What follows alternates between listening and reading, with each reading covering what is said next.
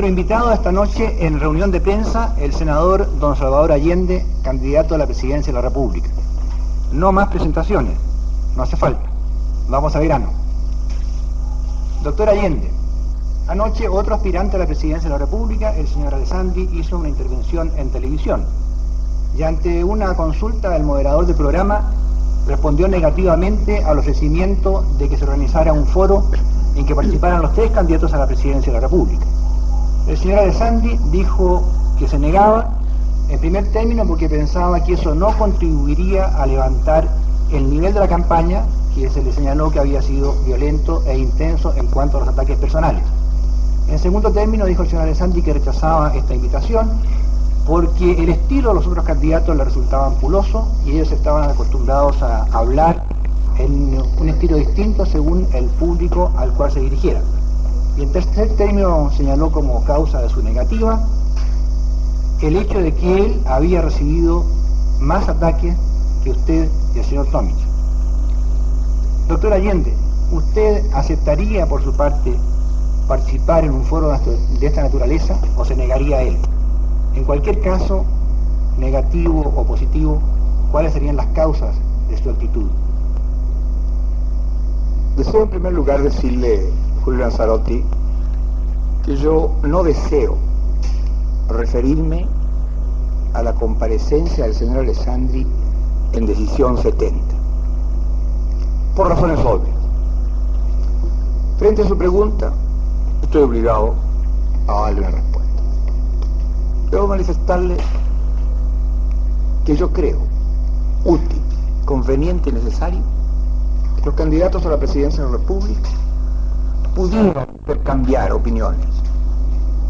Yo no tengo temor ninguno a que estas opiniones se expresarían con la responsabilidad, el respeto y la consideración personales que hombres que tienen la responsabilidad que tienen los candidatos a la presidencia de la República no pueden olvidar. Las razones del señor Alessandri me parecen de una simplicidad que no quiero analizar. En cuanto a que los otros candidatos usemos un lenguaje distinto en cada oportunidad, me parece una impertinencia, porque yo uso siempre el mismo lenguaje. El claro lenguaje del que defiende sus ideas y expone sus principios. Por lo tanto, y en definitiva, yo participaría en un foro en que estuviera presente el señor Alessandri y también el Santo. En un foro, perdón, doctor Allende, y ese foro que usted eh, aceptaría, en el cual aceptaría participar, ¿a su juicio tendría que ser un foro eh, con preguntas, con temas preparados eh, previamente? ¿O sería un foro como este programa que tenemos en este momento, que es, sale en directo sin ninguna preparación previa? ¿Cómo tendría que ser? Bueno, en realidad yo creo que un foro en que participaran los tres candidatos a la presidencia de la República podría tener una pauta de conversación, una agenda. O una agenda, pauta o agenda más o menos lo mismo, Carlos Jorquera. Yo prefiero este tipo de conversación. Creo que es cierto que el que está aquí presente está en una situación que podríamos llamar no diré difícil, de indefección, porque miro la mesa de ustedes y veo bastante material que van a consultar o que han pensado. Y yo no tengo otro material que el que aquel que he acumulado a lo largo de algunos años. ¿Alguna experiencia tiene, senadora? ¿Qué? ¿Alguna experiencia tiene? Sí, inclusive en campañas presidenciales. Señora Allende, la Unidad Popular aprobó la expropiación de 150 empresas para el caso de que sea gobierno. El MAPU ha solicitado en, varias oportunidades dentro de la Unidad Popular que se dé a conocer la nómina, que se den los nombres y apellidos de la gente dueña de empresa o participante de estas empresas que va a sufrir estas expropiaciones. Sin embargo, el Partido Socialista se ha negado, no, no ha dado a conocer estas listas hasta el momento. Usted, tengo entendido, ya aceptó estas expropiaciones, pero tampoco le hemos escuchado prometer dar a conocer antes del 4 de septiembre esta lista. ¿Será posible que usted se comprometa o que usted las pueda dar antes de la elección para saber de antemano eh, por lo menos darle tranquilidad a la gente que no va a ser expropiada o que los demás sepan también lo que les va a tocar en, en su posible gobierno. Señora Pinto, en primer lugar, la Unidad Popular no ha dicho que va a expropiar 150 empresas. Ha expresado que hay un número determinado de empresas que deben ser expropiadas. Posición que comparto amplia y absolutamente. Daremos a conocer en el momento oportuno y públicamente qué empresas vamos a expropiar. ¿Cuál es el momento oportuno para usted? Depende. Si usted, por ejemplo, en este instante sería imposible. ¿Antes o después del 4 de septiembre? Por cierto, que antes del 4 de septiembre, no le queda la menor duda, para llevar la tranquilidad a lo que usted quiere, y la tranquilidad no, porque me imagino que hay un número determinado de gente en este país que sabe que si el programa de la Unidad Popular está contra el capital foráneo, contra los monopolios de producción, contra los monopolios de comercialización, contra los monopolios de distribución, tienen que entender que ellos van a ser expropiados. Y nosotros no lo vamos a ocultar. Además, y yo quiero recordárselo a ustedes, el año 58 y el año 64 sostuve que no votaran por el candidato popular aquellos que no compartieran el programa. Pienso lo mismo ahora. Creo que lo que es honesto, legítimo, conveniente, necesario, es que cada hombre, cada mujer de Chile sepa qué representa el programa de la Unidad Popular y que al votar por ese programa vota por una convicción, por un anhelo, por una esperanza, por una decisión. Vamos a expropiar un número de empresas porque esas empresas inciden en el desarrollo económico de Chile. Vamos a expropiar un número reducido porque representan los monopolios, como le he dicho. Y miles y miles de chilenos pequeños, medianos, comerciantes, industriales, de agricultores, nada tendrán que temer del gobierno popular y también lo van a saber con mucha claridad. ¿Ese número reducido son menos de 150 para usted? Le digo, señora Pinto, que pueden ser 80, 90, 100 o más. Senador Allende, a propósito del programa de la Unidad Popular, en un programa anterior de reunión de prensa vino el senador don Julio Durán y afirmó que el programa de la Unidad Popular y usted habían proclamado la necesidad de establecer tribunales populares en Chile. Le dijimos que usted en un programa de televisión había aclarado el punto, pero él insistió en que efectivamente en el programa de la Unidad Popular estaban los tribunales populares como punto clave eh, y extraordinariamente importante. Hoy día el diario Mercurio insiste en esto y recuerda una conferencia de prensa a la cual asistieron dirigentes socialistas y mapucistas, en la cual ellos señalan que eh, el paredón será poner en la picota, dice, a los que han traicionado al pueblo para que sean juzgados por los tribunales populares. Y eso lo subraya Mercurio. Yo quisiera que usted eh, se sirviera de decirnos claramente cuál es el alcance de esto. Su explicación anterior por la televisión que para mí había sido bastante clara, no ha sido clara para todo el mundo, y sería entonces interesante que usted dijera realmente cuáles serán los tribunales populares que hablan estos dirigentes socialistas y mapucistas y que habla el programa de la Unidad Popular. Yo tuve la oportunidad de ver la comparecencia del señor Julio Durán la semana pasada. Y quiero, además de responderle, quiero decirle a usted y a los que nos están observando que rechazo categóricamente la paternidad de la frase que me atribuyera Julio Durán de los cuajarones.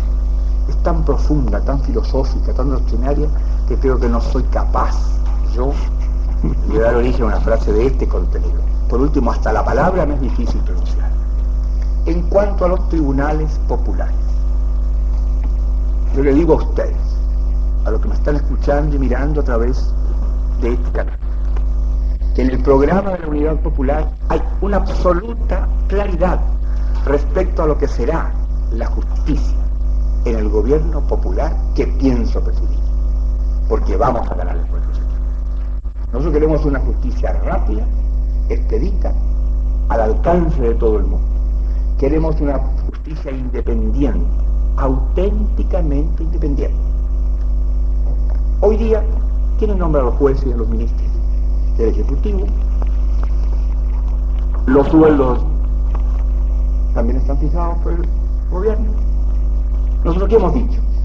Que vamos a reemplazar las dos cámaras que existen hoy día por una cámara única, que podrá llamarse cámara única o que podrá llamarse asamblea del pueblo. Y esa asamblea va a nombrar al Tribunal Superior. Y este Tribunal Superior nombrará a los jueces, a los ministros, de acuerdo con la idoneidad, con su moral, su capacidad, para aplicar qué leyes, las leyes que se dicten a través de esa asamblea. Pero mientras esto no ocurra, existirá el actual Poder Judicial que aplicará las actuales leyes vigentes. En ninguna parte, absolutamente en ninguna parte, se habla de tribunales populares. En el programa de la Unidad Popular. Y yo he insistido que se lea, a usted que me está escuchando le digo, que se lea el programa, que se estudie el programa, que se medite qué representa el programa para cada uno de los chilenos. Por eso sostener que nosotros vamos a propiciar los tribunales populares, como lo entiende la gente, es algo que tiene un contenido político destinado a crear desde ese ángulo temor, inseguridad. Nosotros estimamos que en el gobierno popular se aplicarán las leyes que la mayoría del país estima deben dictar, pero dentro de las normas jurídicas que conocerá el país y a través de tribunales idóneos. Yo que presencié, reitero, la comparecencia del señor Durán, le expreso mi reconocimiento a usted, señor Filippi, porque usted dijo que en la comparecencia en decisión 70 yo había esclarecido nítidamente este aspecto. No hay ningún antecedente que permita decir que nosotros hayamos dicho alguna vez que vamos a establecer tribunales populares o que vamos a establecer el paredón. Y el, el senador Durán reconoció que lo del paredón había sido afirmación de un dirigente socialista, pero sostuvo los tribunales populares. Ni paredones ni tribunales populares. Una aclaración sobre esto mismo, senador Allende, sobre esto de los tribunales populares, van a ser designados por la Asamblea del Pueblo, por la Cámara Única. Eh, ¿No cree usted que esto se presta para una politización del Poder Judicial, de tal manera que esté expuesto a los juegos de mayoría o minoría de una Cámara? Bueno, ¿y el Ejecutivo qué representa en un país? Yo no me imagino que alguien pudiera imaginarse que el Ejecutivo no tiene una tendencia, un color, un pensamiento político, pero que en esta conversación yo pueda afirmar que nunca ha existido la presidencia. Pero yo le puedo recordar a usted, por ejemplo, que hay países no socialistas en que inclusive los jueces son elegidos por votación y son removibles. Y usted sabe perfectamente bien que en Estados Unidos el presidente de la República propone al Congreso los nombres de los magistrados de la más alta responsabilidad. También podría jugar entonces las mayorías o las minorías para aceptarlo o rechazarlo. Y me parece que la prensa ha anunciado el rechazo a una proposición del presidente Nixon. Doctor Allende, en su mensaje ante el Congreso el 21 de mayo, el presidente Eduardo Frei se extendió latamente sobre su política del cobre y dijo que, a su juicio, su política es la más brillante que ha hecho nuestro país.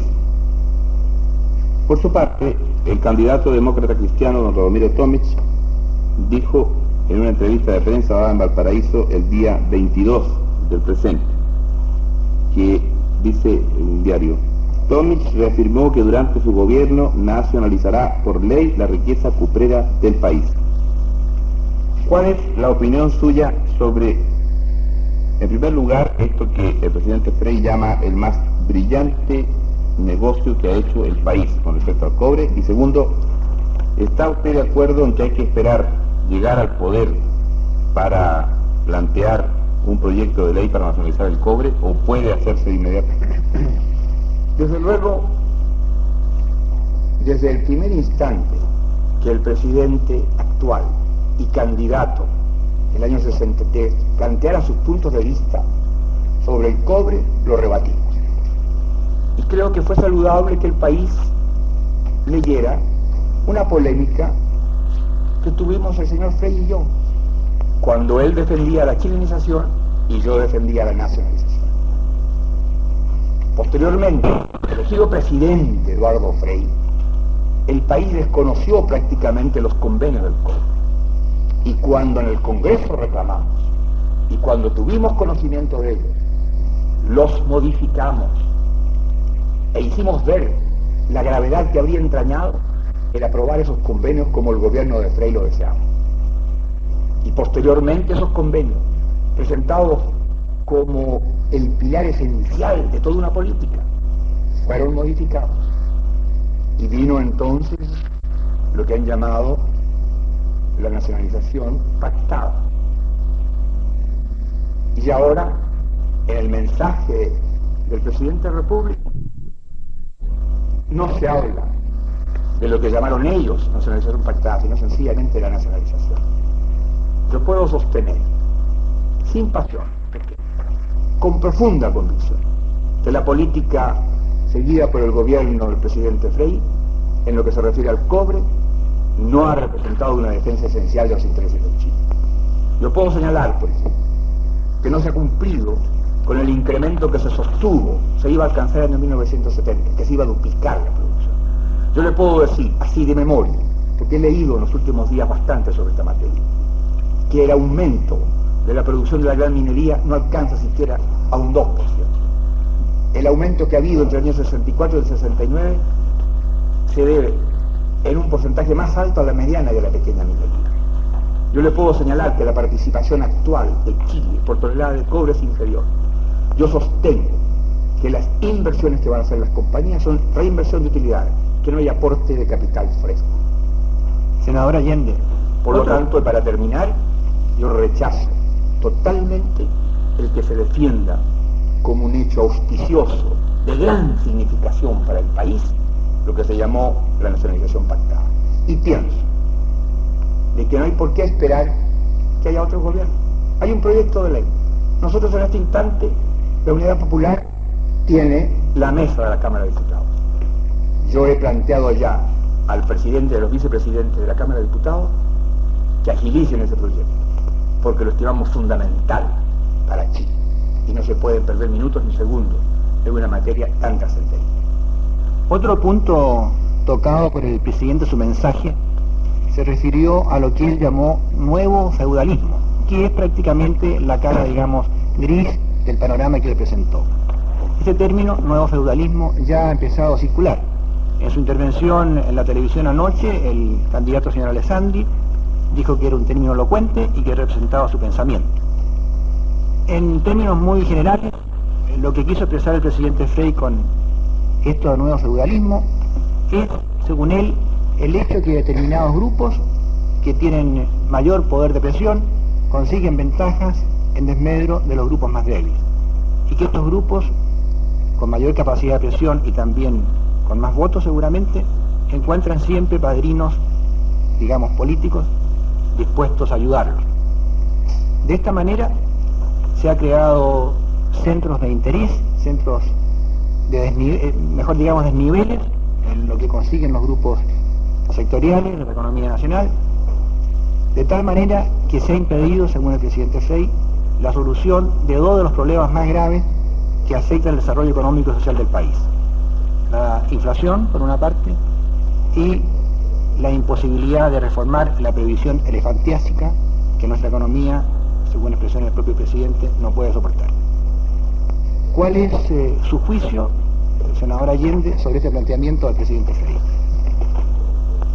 Yo pienso que el mensaje del presidente Eduardo Frei es un mensaje de un contenido político y de una intención política muy clara. Defender su gobierno y abrir camino de nuevo a la democracia cristiana. Creo que está bien desde el punto de vista de la presentación, de lo formal y de la forma discrepo del contenido. Lo encuentro sectario, por ejemplo, en lo de la reforma agraria. Olvida al presidente Frey, que fue presidente de la Comisión de Agricultura del Senado, Salomón Corbalán, compañero nuestro, fallecido, cuya labor la reconoció el propio ministro de Agricultura. emplear el término feudalismo político para aplicárselo a quién, a los trabajadores, porque en el fondo y en esencia eso es, porque el presidente de la República no tiene una frase, una palabra, ¿para quién? Para grupos tan poderosos que han tenido influencia en todos los gobiernos y que están en el engranaje del proceso económico de este país.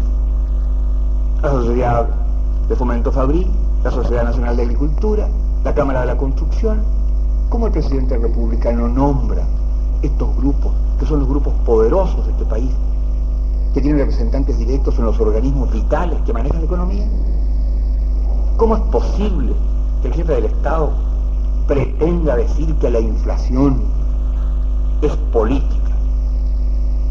Cuando él ha tenido la suma del poder, cuando en un momento determinado había 83 diputados en la Cámara y él tenía más del tercio en el Senado. Todo el gobierno, la dirección absoluta de todos los servicios públicos. ¿Cómo el presidente de la República puede olvidar que él puso un acento para convencer a la gente que votara por él cuando sostuvo que su tarea esencial, fundamental y básica sería derrotar la inflación?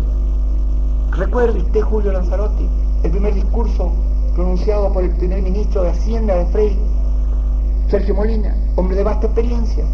Señaló al país inclusive el porcentaje en que iba a decrecer el proceso inflacionista, que prácticamente al cuarto año iba a desaparecer. Y nos encontramos ahora que en los cuatro primeros meses ya sube un 20% y va a terminar seguramente este año con un 40%. Pero el presidente ha reconocido que fracasó en esa parte de su política. Pero reconoce que ha fracasado en lo esencial. Porque también Emilio Filippi, ¿qué planteó la candidatura de Freire? Que iba a terminar con la cesantía. ¿Ha terminado con la cesantía? No, ¿Que iba a terminar con la inflación? ¿Ha terminado con la inflación? No, ¿Que iba a haber una redistribución del ingreso y la propiedad? Es cierto que en los dos primeros años hubo una mayor redistribución de ingresos. No ha ocurrido lo mismo en los últimos tres años y medio. En cuanto a la propiedad, el mismo reconocido que tan solo de los 100.000 nuevos propietarios campesinos ha logrado que tengan no una propiedad, localizados 28.000 familias. Él sostuvo como candidato que el aumento del proceso del desarrollo económico de este país iba a alcanzar a un 5% como mínimo, y no lo ha alcanzado. Ahí están las cifras de la CEPAL.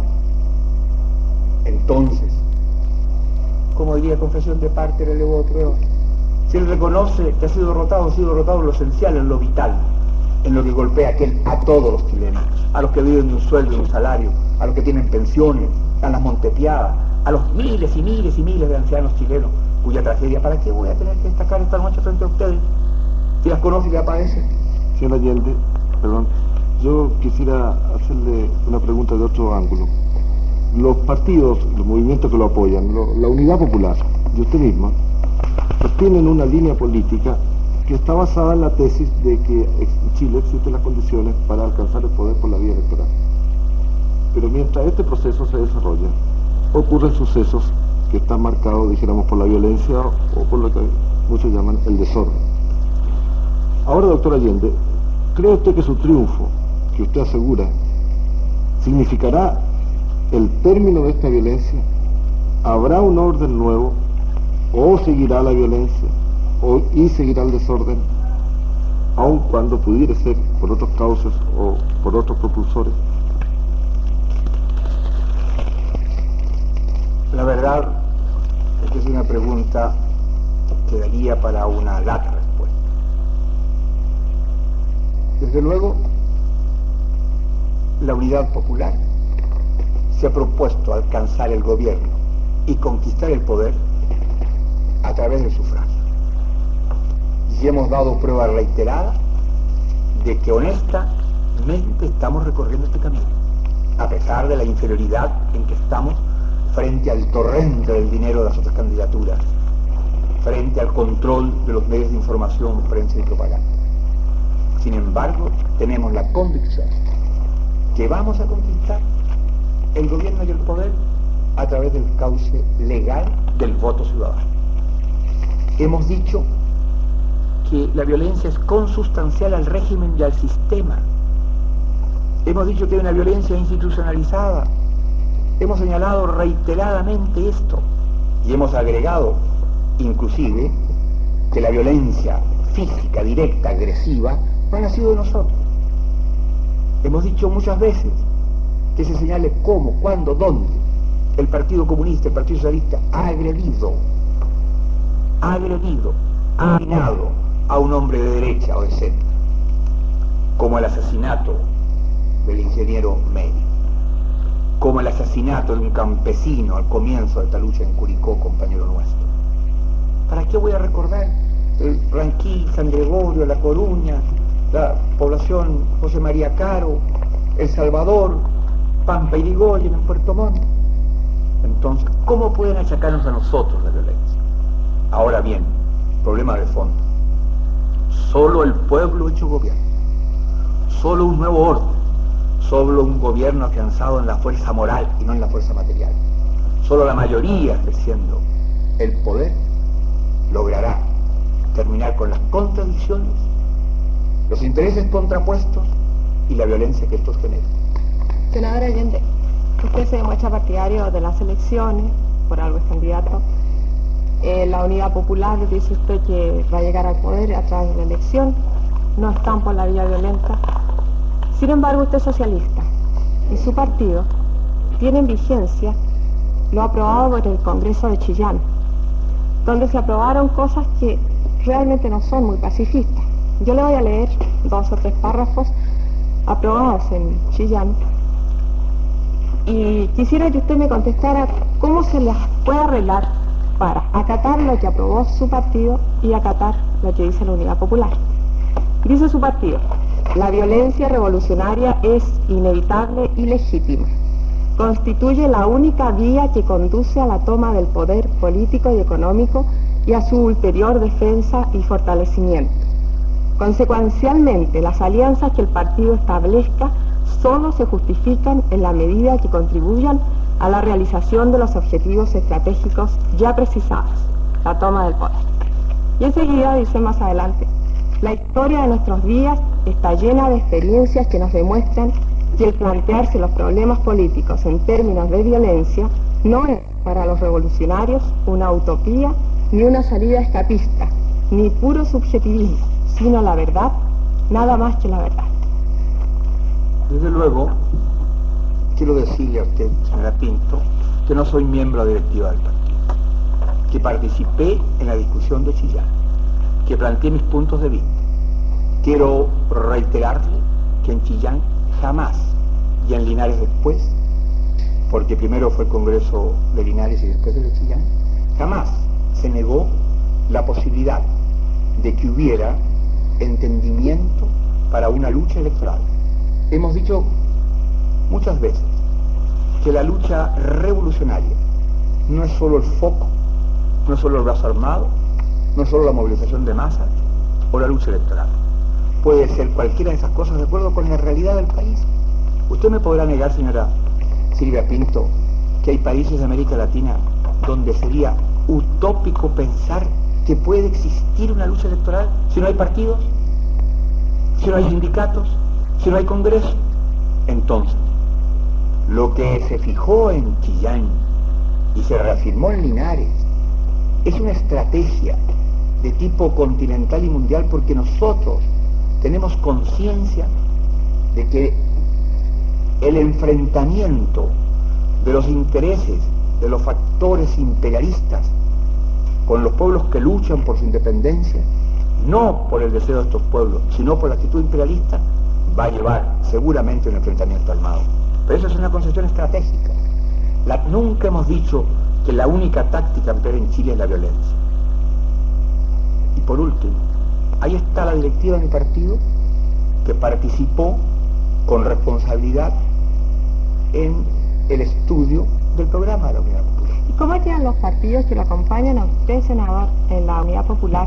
En este párrafo, donde se dice que las alianzas que el partido establezca solo se justifican en la medida que contribuyan a la realización de los objetivos estratégicos precisados, la toma del poder.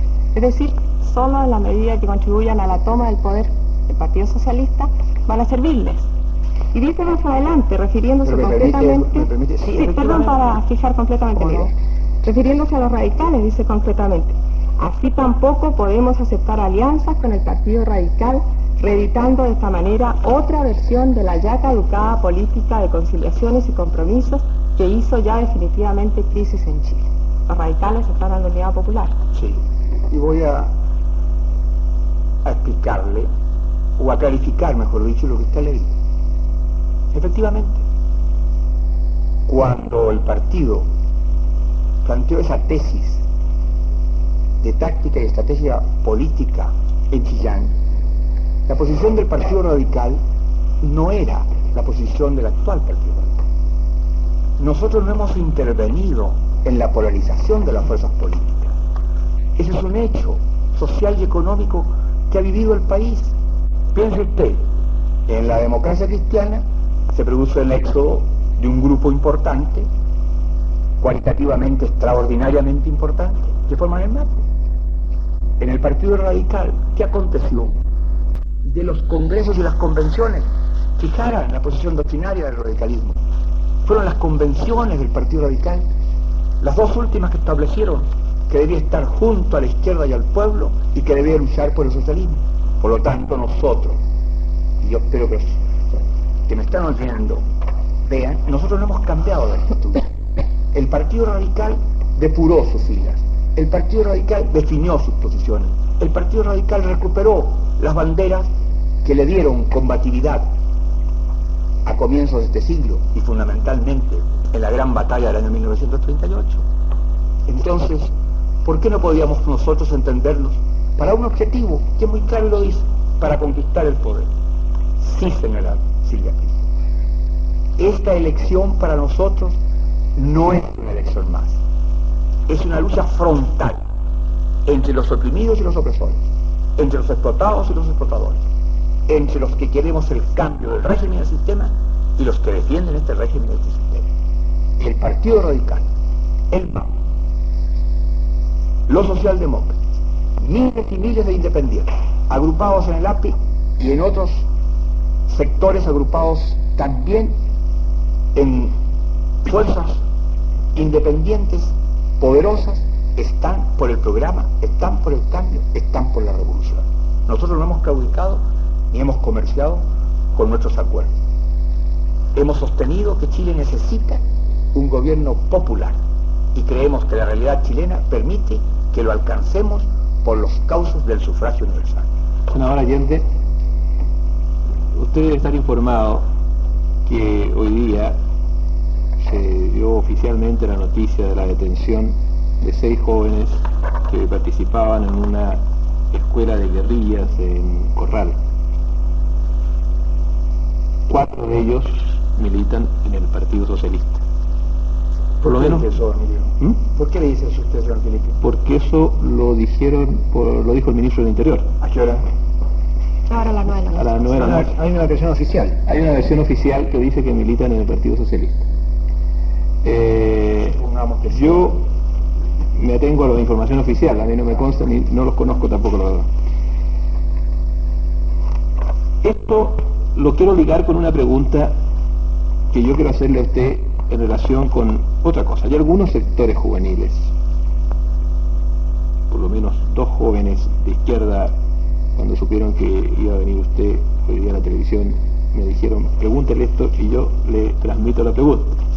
¿Y por qué usted trata de aparecer demasiado eh, equilibrado en sus declaraciones, como temeroso de no dar susto, poco combativo, como no dispuesto a mostrar los verdaderos riesgos, palabras textuales, que tiene la instalación del socialismo en Chile? Yo me hago eco de esta pregunta porque creo que mucha gente lo ha encontrado a usted eh, demasiado, no es un término muy corriente, demasiado buena persona, de acuerdo con la visión que de usted eh, le dan sus enemigos políticos. Eh, lamento, Emilio Felipe, que usted se haya hecho eco de esa pregunta. Porque si usted me lo hubiera formulado, mi respuesta habría sido un tono y creo que, que no tiene condiciones de recadero para que lleven mi protesta a esa pregunta estimo impertinente de parte de esos jóvenes cuyos nombres usted se ha guardado prudentemente. Yo creo, Emilio Felipe, que si hay algo respetable en la vida de un político, es la consecuencia. Yo soy fundador del Partido Socialista y desde esa época hasta hoy he mantenido la misma línea. Más Fui expulsado de la universidad, he estado preso, he estado relegado, me han juzgado tres cortes marciales en la época de, de Lagos. Nunca he dejado de decir que soy socialista y soy marxista, a sabiendas que eso podía significar, explotándolo como lo han explotado, el que mucha gente tuviera miedo y temor de votar por allí. Jamás he negado lo que soy. He sostenido y creo que he contribuido honestamente a crear una conciencia que este país no puede progresar si no se hieren los intereses de quién, los más poderosos, del capital extranjero que se ha apropiado de nuestras riquezas. Sepan ustedes que me están escuchando, si llegamos como pensamos y llegaremos al gobierno, será para herir esos intereses. Los intereses de los monopolios, los intereses del latifundio minero y del latifundio agrario, de los bancos, de las empresas y las casas importadoras y exportadoras. ¿Dónde está la cautela mía? Aquí me ha hecho una pregunta la señora Pinto y se le ha contestado, sí, vamos a expropiar. ¿Cuántas empresas? Las que sean convenientes y necesarias para desarrollar la economía del Estado. Uno de los aspectos que queremos desarrollar en la nueva economía, en que habrá una economía estatal pura, una economía mixta y una economía privada. No hemos ocultado nunca nada. Por lo tanto, esos jóvenes han hecho mal a usted que es un hombre bueno y le devuelvo con ellos el calificativo que no me gusta. Yo no me disimulo ni pretendo que nadie ignore lo que soy. Soy socialista y sé que para luchar por el socialismo hay que tener una firmeza y una decisión que a mí no me ha flaqueado, pero que sobre todo la han tenido miles y miles de gente modesta y humilde, que no han tenido como yo la posibilidad de ser diputado, senador o ministro, candidato a la presidencia. Pero no hay una palabra, una frase mía. Y si mañana, como espero, voy a ser presidente de la República, le digo a usted, y se lo digo ahora, ante miles de gente que me están escuchando, que posiblemente alguno creerá que no es conveniente que sostenga. Si soy presidente de la República es para cumplir sin vacilación el programa de la unidad popular. Y ese programa es un programa revolucionario. Es un programa destinado a sustituir el régimen capitalista. Es un programa sin doblez, con claridad. Es un programa que abre el camino al socialismo. ¿Me permite, senador Allende? Sí, claro. Yo creo que en el fondo eh, yo le hice un favor a los jóvenes porque usted aclaró bastante rotundamente su, su pensamiento. ¿no? Eh, pero yo le había hecho una pregunta ligándosela con un hecho actual que me gustaría que usted me diera su opinión. Y ahora sí que es por parte mía. Bien. Eh, ¿Qué piensa usted de estos jóvenes socialistas que estén preparando una escuela de guerrilla? ¿No tienen confianza en su triunfo? ¿Por qué están preparando guerrillas? En primer En lugar, que uno de los jóvenes, para su conocimiento, porque veo que usted no está informado totalmente del asunto, uno de los jóvenes es uno de los mismos que estaba en la eh, escuela de guerrilla de Guayacán. De tal manera que, que era militante del Partido Socialista. En primer lugar, debo decirle a usted, Julio Felipe, que debe haber más o menos unos 55 mil, perdón, Emilio Felipe debe haber habido más o- debe haber unos 55 mil militantes socialistas con fichas. Además usted me acaba de decir que a las 9 de la noche recién dio un comunicado oficial del gobierno. A mí me ha extrañado bastante que el gobierno haya sido tan cauto que durante tantos días no haya informado. A mí me ha preocupado, cosa que me habría gustado que ustedes lo destacara también, que periodistas han sido agredidos cuando fueron a dar, cuando fueron a tratar de informar. Ignoro los nombres. No soy miembro directivo del partido. El Partido Socialista le dirá al país si son o no militantes del partido. Y si son militantes del partido y han estado transgrediendo la táctica y los compromisos del partido, serán sancionados por el partido. Desde el punto de vista personal, lo he dicho insistentemente. Nosotros estamos dando una batalla en condiciones desmedradas, pero por los cauces electorales. He sido lo suficientemente claro para decir, si yo creyera que el camino de Chile en este instante es la guerrilla, el foco armado, pues bien, lo diría, pero asumiría mi responsabilidad. Participaría en ello. No hay nadie que pueda decir que yo he opinado de esa manera. Así como sostengo que hay países en que no hay otra posibilidad, Emilio Felipe, no hay otra posibilidad que la luz armada, porque no hay ninguna posibilidad de que se exprese la voluntad mayoritaria de la ciudadanía, y se lo he hecho notar a la señora Silvia. Doctor en su mensaje ante el Congreso, el presidente de la República se refirió a la política que él ha desarrollado en materia agraria y dijo, muchos que nunca hicieron nada sino hablar, han dicho que lo que hemos realizado es poco. Ellos nunca podrán arrebatarle a este gobierno el título de haber iniciado y realizado realmente una profunda reforma agraria en el país. ¿Qué presenta usted de estas palabras y de lo realizado en el campo por el actual gobierno? Yo he sostenido que el mensaje presidente Frey es un mensaje político y sectario, pro-demócrata cristiano. He sostenido, y otros han dicho lo mismo, que es un mensaje con perspectivas un poco lejanas o cercanas. Usted lo está proclamando. Yo no, ¿cómo lo voy a proclamar? He dicho perspectivas. Yo creo, yo creo que los ilusos que hablaron de los 30 años de la era demócrata cristiana van a saber el 4 de septiembre que eso terminó. Perdón, senador, ¿por qué dijo cercanas? Dijo lejanas, perspectivas lejanas o cercanas, dijo. Lejana podría ser el 76, ¿no es cercana? No, pero a lo mejor, a lo mejor el 76 yo estimo que es cercano. Yo pienso que termina en mi periodo. claro que esperar el Xenofate hasta el año 82 me parece un exceso. Pero en fin, de todas maneras las esperanzas las puede mantener.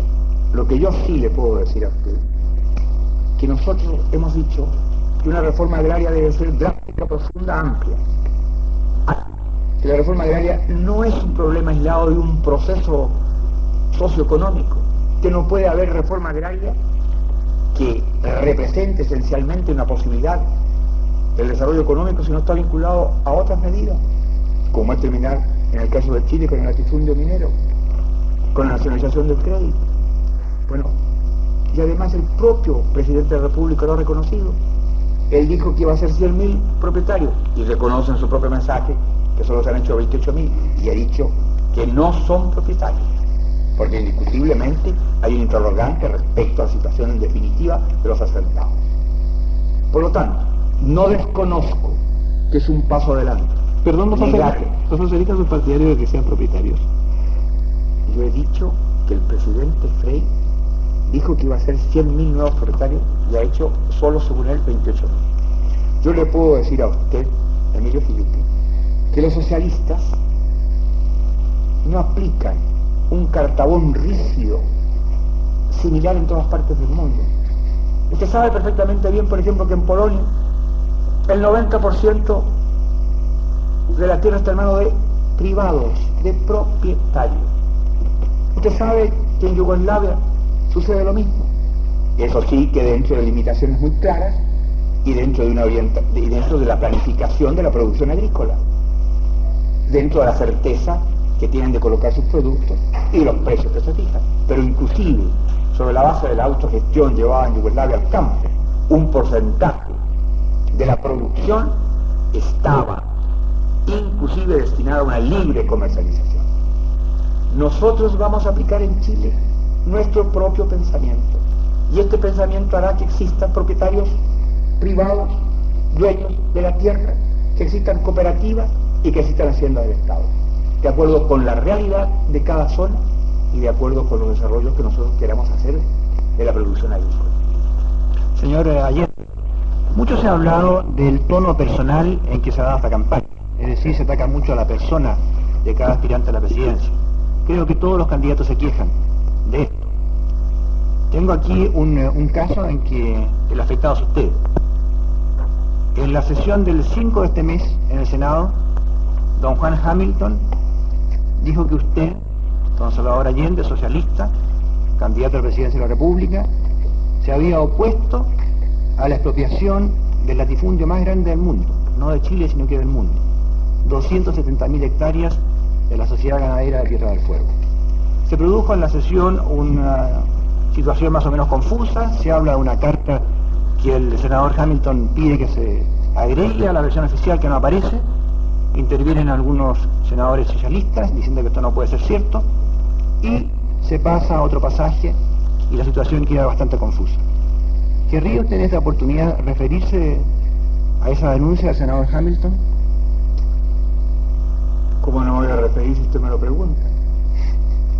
Desde luego, parece extraño que el señor Juan Hamilton, que es senador como yo, por la décima circunscripción, vale decir, por Magallanes, Aysén y no haya tenido la franqueza de decir esto en Magallanes cuando yo estaba allá, para poder refutarlo.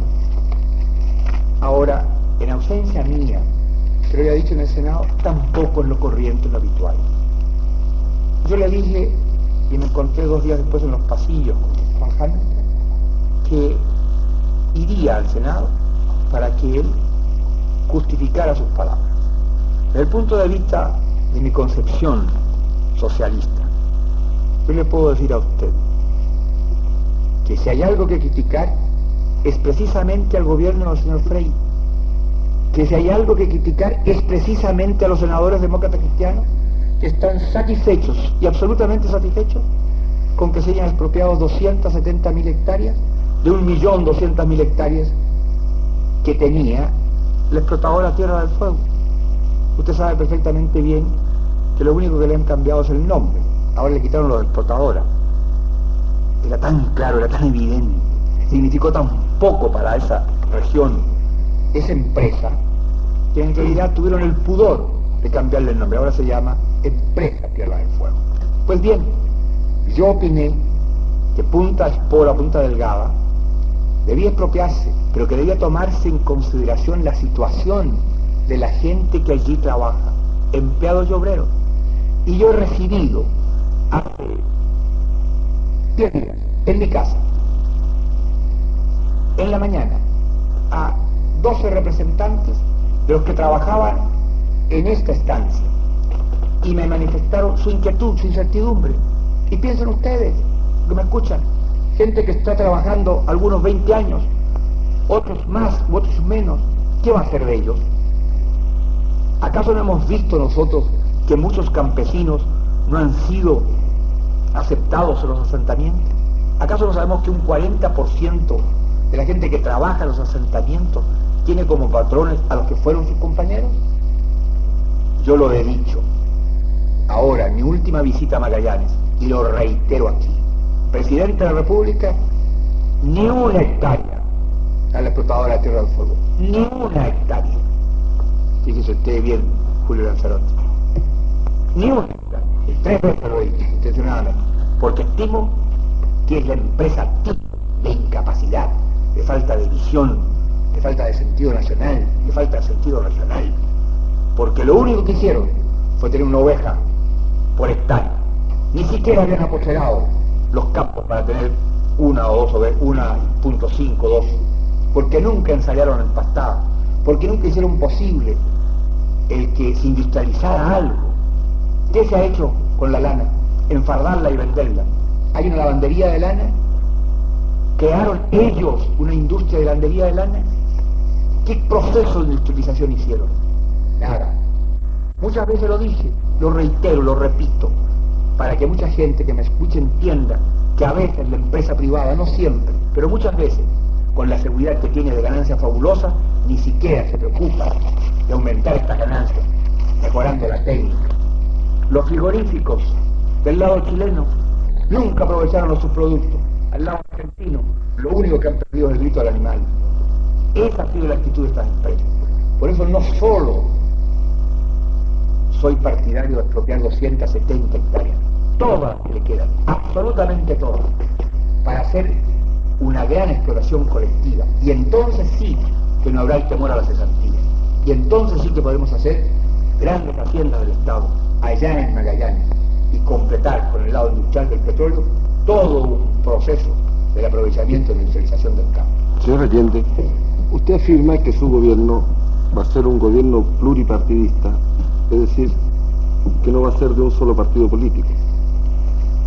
Eh, tanto no va a ser así que usted asegura, el programa de la Unidad Popular asegura que se creará un comité político integrado por los jefes de los partidos políticos. Lo que no está muy claro para mucha gente es cómo engrana este comité político con el presidente de la República. Yo sé, doctor Allende, que usted es una persona de carácter, persona enérgica. Por eso permítame que le pregunte, ¿cuál va a ser el verdadero papel que usted va a cumplir como primer mandatario en relación respecto de este comité político? Lo dije en decisión 70 y creo que puedo repetir. Es una frase de Benito Juárez. No seré patrón del pueblo ni soberano del pueblo. Seré el primer servidor de la nación. Señora Allende, en caso de que usted saliera elegido con una mayoría relativa, ¿usted acataría el hecho de que el Congreso pleno, usando su derecho, eligiera al segundo? Vale decir, usted sigue manteniendo su posición de otras veces, cuando ha sido candidato, en que ha dicho que gana aquel que tiene un voto más que el segundo. Señora, en primer lugar, los eh, integrantes del FRAP votamos el año 58 y el año 64 por el candidato del FRAP.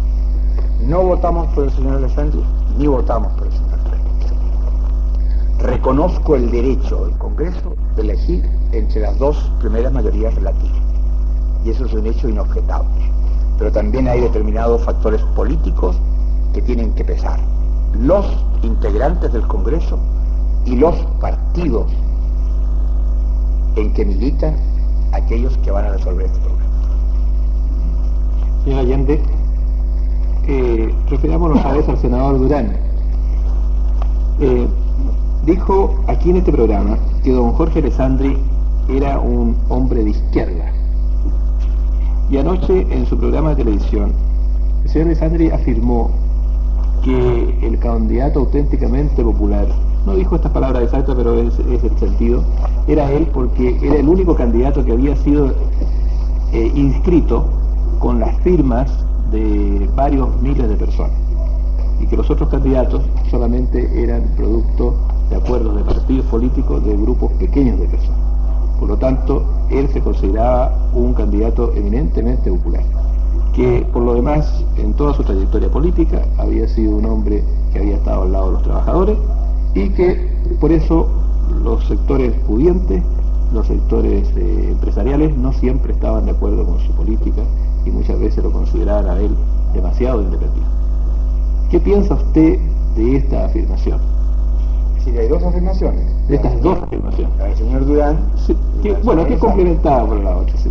Bueno, alguna gente ha llamado al señor Durán el filósofo del péndulo. Y por lo tanto creo que a esta hora él debe pensar que la izquierda está al lado de Alessandro. Tiene derecho a pensarlo, pero yo creo que la realidad es muy otra. ¿Quién de este país ignora que es el Partido Nacional? Acaba de realizarse una convención, hablan de una nueva república. ¿Quién va a ser esta nueva república? El señor Alessandro según ellos. ¿Tiene base política entonces el señor Alessandro sí o no?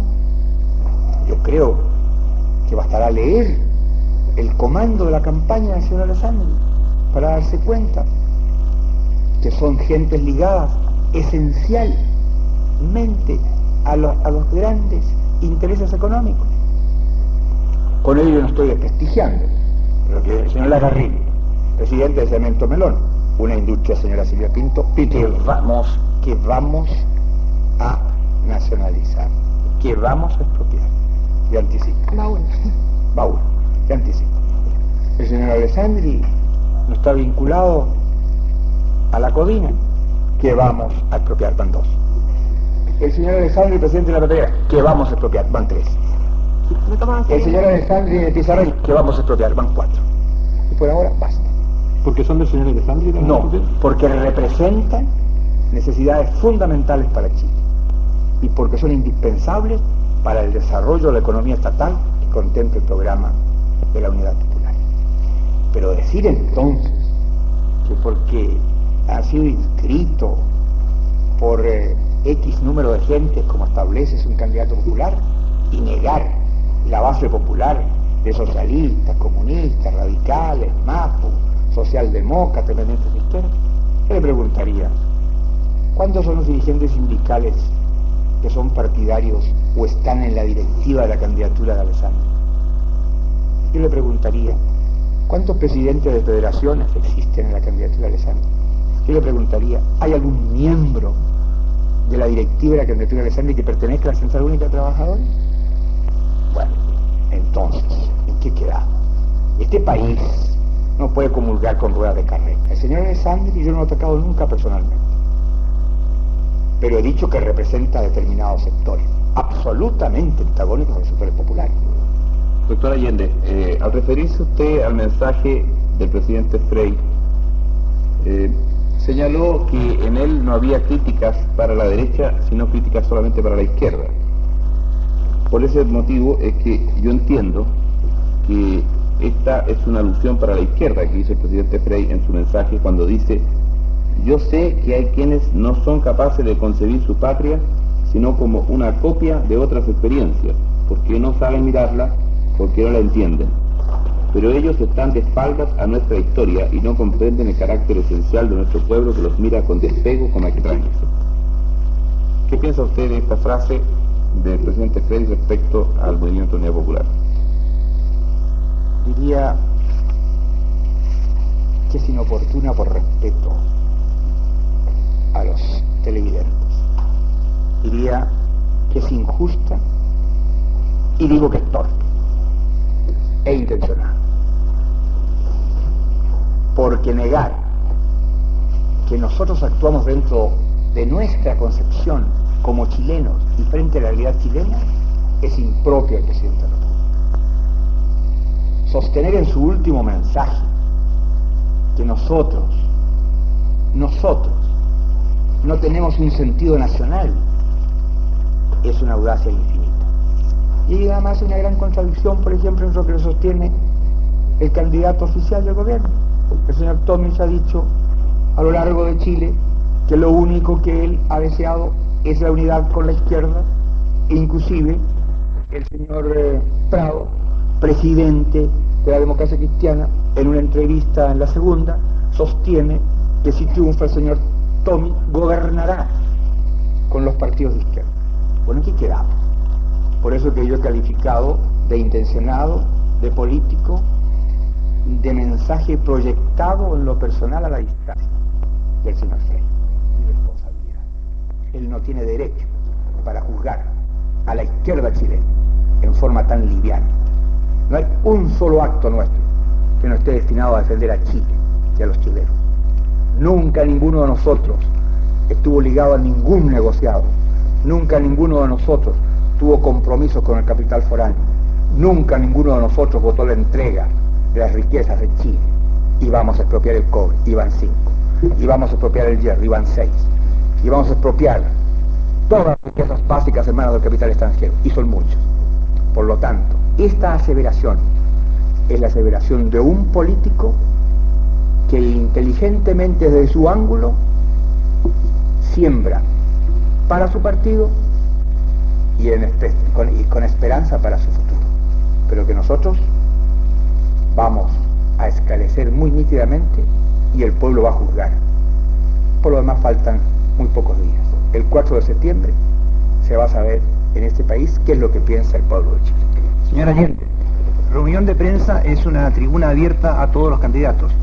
Esperamos que su presencia esta noche en nuestro programa sea útil para la información de todos los telespectadores del país. Muy buenas noches. Buenas noches.